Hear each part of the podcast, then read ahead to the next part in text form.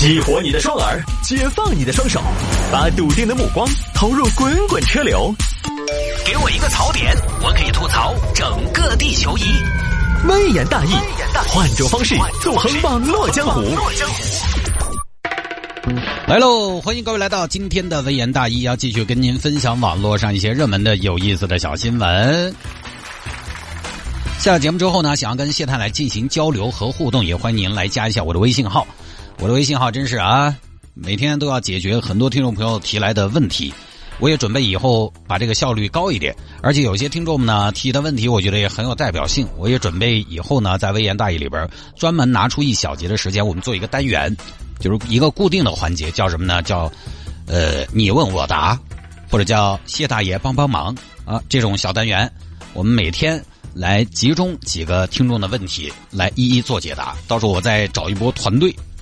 咱们的法学专业的、医学专业的啊，这个别的专业的都可以，各行各业。咱们这个听众里边好嘛，加了我微信号的有六万人左右，对吧？什么行业没有？我们在纠结一个团队起来，跟大家建言献策，有这么一个打算啊。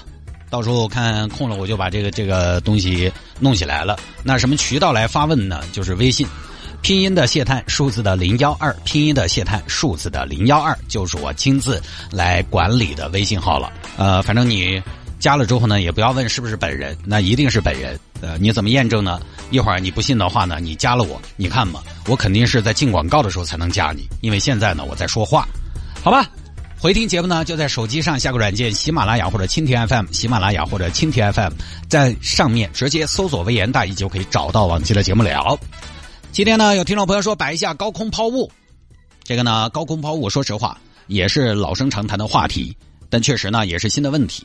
因为说实话呢，也就这么些年，我们小时候其实没什么高空抛物，我们小时候倒是也抛物，但是我们小时候没有高空，对吧？四五层楼小时候最高也就，但是呢，这个四五层楼啊也高，但是跟你二十楼丢下来总还是要好很多，而且那个时候呢，大家居住的这个密度也不太大。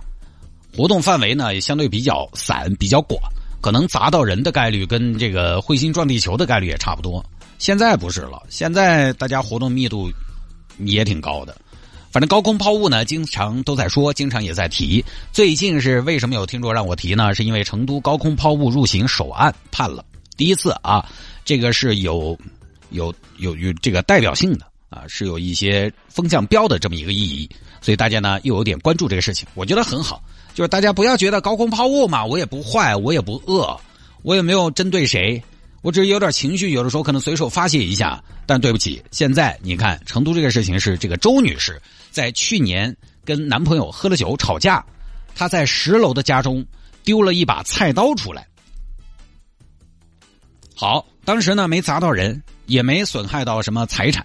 注意啊，在没有造成人员伤亡和财产损失的情况下，判了一年十个月。法院认为这是什么呢？危险方法危害公共安全罪。哎，那么各位就不要那么冲动了，不要觉得磨来磨头了没砸到人就算了。你看这个也没砸到人啊，也没有造成物品的损坏呀，也要凿，要取重。而且高空抛物处理，我看了一下相关的法律法规，它是这两年也是根据这个社会的一种新的现象吧做的一个规定，就比很多朋友想象的处理的要重。故意从高空抛弃物品，尚未造成严重后果，但足以危害公共安全的，依照刑法第一百一十四条规定的以危险方法危害公共安全罪定罪处罚。这条的刑期是三年以上十年以下，致人重伤、死亡或者使公司财产遭受重大损失的，依照刑法第一百一十五条第一款的规定处罚。那么第一百一十五条是什么内容？第一百一十五条是处十年以上有期徒刑、无期徒刑或者死刑。在这条里面，高空抛物是属于其他危险方法，哎，跟放火、决水、爆炸、投放毒害性、放射性物质，这是相当于是一样的性质，是并列的。唯一的区别，可能你高空抛物呢，没有主观故意要砸到人，啊，你高空抛物呢，跟那些是放毒啊。爆炸这些不一样，你你这个高空抛物呢，你是抛个是抛的是个手气，我砸的嘛是个运气，所以各位家里边当然大家都是成年人，对吧？你有控制能力，但是除了自己，可能家里边的孩子呀、老人家呀，都要去说一下高空抛物的危害性和严重性，那真不是开玩笑的，要适当的教育一下。你包括这两天还有个事情，有个地方有人从楼上丢包谷棒棒，吃完了丢谷棒棒，呃，那个包谷棒棒吃完了有前脚没得后手，丢到楼下砸到人了。物管现在问谁砸的，没人认，现在怎么办？物业希望当事人投案自首，否则整栋楼进行 DNA 检测。肇事者来承担全部检测费用。当然，呃，咱们法律上和实操上这个全楼测 DNA 能不能实现不好说。但是就是告诉大家这事儿的严重性。前两天我带娃晚上在楼下耍，说实话，我都有点不敢在楼底下炫酒了。我都尽量让孩子离楼远一点。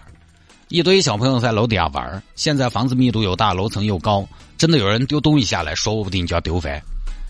重点教育一下老人和孩子，成年人嘛，这个看个人控制。你看这个周女士呢，她也是成年人，她也不应该不懂。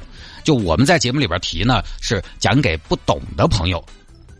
不懂的朋友呢，你一听哦，原来这个事情这么严重，我以后不干了。但是有些懂的朋友呢，这个就看你自己的控制啊。但是对不懂的朋友呢，这常识性的问题，这个一定要带到。你知道了还不行，家属也得知道，尤其孩子。虽然这个事情呢不是孩子干的，周女士这个，但是孩子高空抛物呢也不罕见。教育孩子，其实我觉得现在为什么老人家说啊要成才先成人，就这个很重要。教育它是一个全方位的立体的教育，因为这些年我做微言大义做了这么多年，我看了太多太多的事情。你们不一定不一定天天听节目，但我天天要说节目。我深以为然的一点是，我们现在经常都在说什么呢？说起跑线，起跑线。大多数的家长认为的起跑线是什么呢？是成绩。当然这个是一眼就能看到的，但其实我觉得对于大部分的孩子来说，成绩只是一方面。哎，上了跑道，跑得稳，有的时候比跑得快重要。普通人。普通老百姓不犯大错，比特别出彩要重要多了。虽然我这么说可能有点消极，但是我之前分享过一个数据，具体数据是在聊某一则新闻的时候出的，引申过去的一组数据。一个报道，在某个东南沿海城市统计的某一年当地的未成年人意外事故当中，大多数出事的孩子的家长是流动人口。那么你可以想见，除了生活环境之外。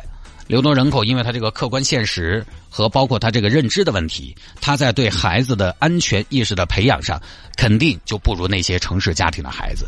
很多流动人口本身就有适应大城市生活的一个过程，他可能有的时候把孩子带在身边，对孩子的安全教育就不到位，他也可能忙于工作、忙于生计，嗯，忽视了这方面的教育，于是他们的孩子也就跟着吃亏，也就面临着更大的风险。